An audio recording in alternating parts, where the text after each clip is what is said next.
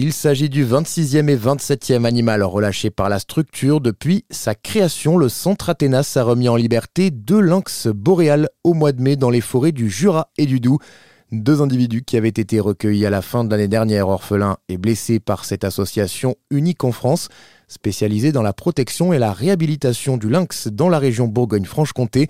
Ces deux réintroductions peuvent paraître anecdotiques comme ça, mais elles sont en réalité une nouvelle victoire pour la conservation de cette espèce menacée.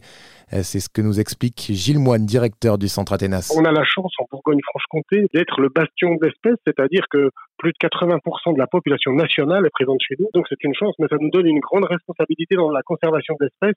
Et on sait euh, qu'une espèce de grand prédateur dont les effectifs sont inférieurs à 250 individus adultes est menacée à terme de disparition pour des raisons de diversité génétique, etc. En plus de tous les facteurs euh, extérieurs que sont les, la surmortalité par collision ou par braconnage.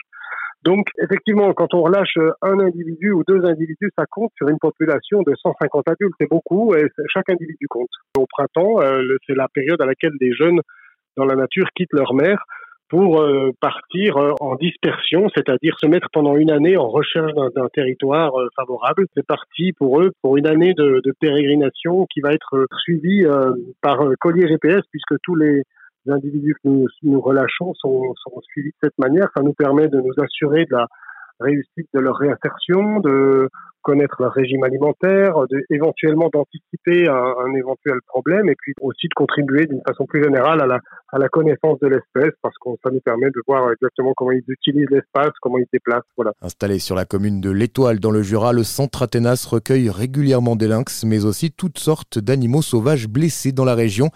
Depuis sa création en 1987, il en a soigné et relâché près de 22 000.